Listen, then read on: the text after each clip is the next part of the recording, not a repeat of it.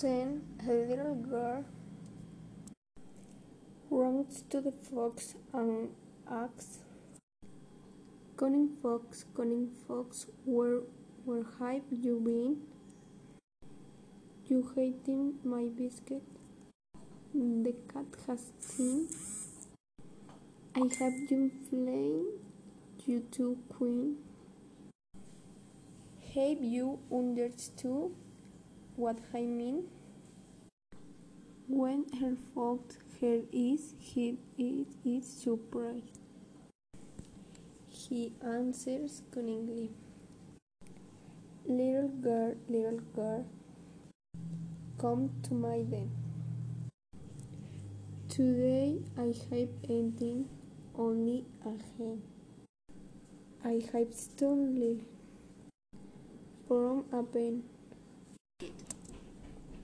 Why haven't you asked to your biscuit to me?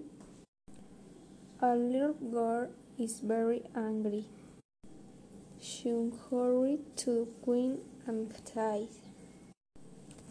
Your Majesty, Your Majesty, I have come to you.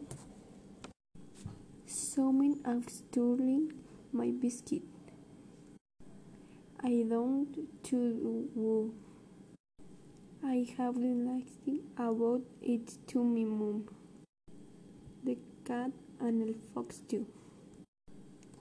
I haven't thought I do, but I would only only hot clue.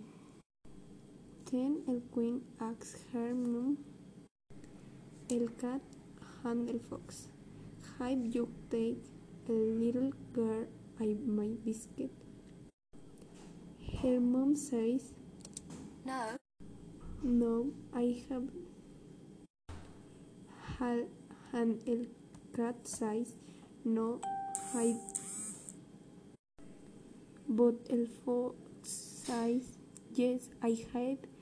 I found el biscuit on el road and I have already had it.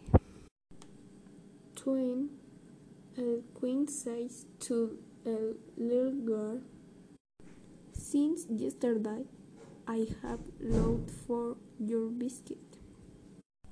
The fox rescued me, my head. I have already punished the fox. I have put in box.